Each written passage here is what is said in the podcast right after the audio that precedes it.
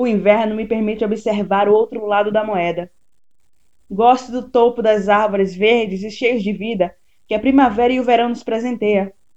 Mas gosto muito mais desse chove não molha, do céu em tom cinza azulado, das árvores e seus galhos secos, mostrando o ciclo da vida que permeia sempre essa quase morte e o estado de contemplação que nos força, sem doer, a troca de nossas peles.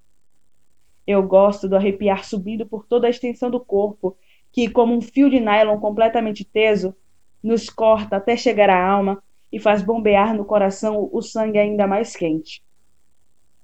O inverno soteropolitano pode não ser o mais frio, mas para mim é o tempo em que mais sinto a vida em seus ciclos e fases.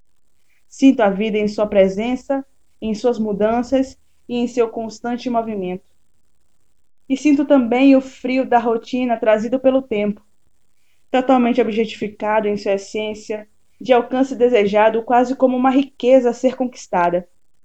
Porém, sempre se perde, nunca se alcança, e o trânsito vai continuar parado, a chuva vai continuar a cair e o tempo continuará alagado, assim como as ruas.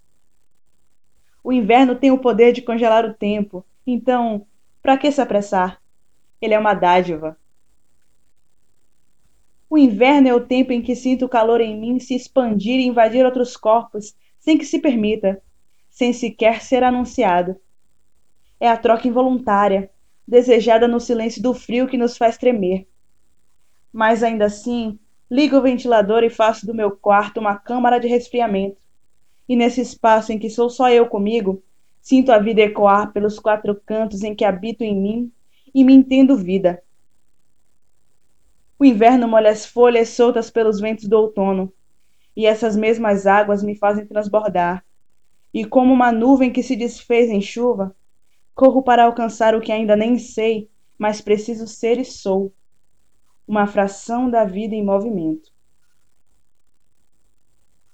Texto de minha autoria e deixo em aberto todas as suas significações para que ele seja o que precisa ser. Até a próxima quarta. Eu sou Bruna Lima e assim nasceu Saturno.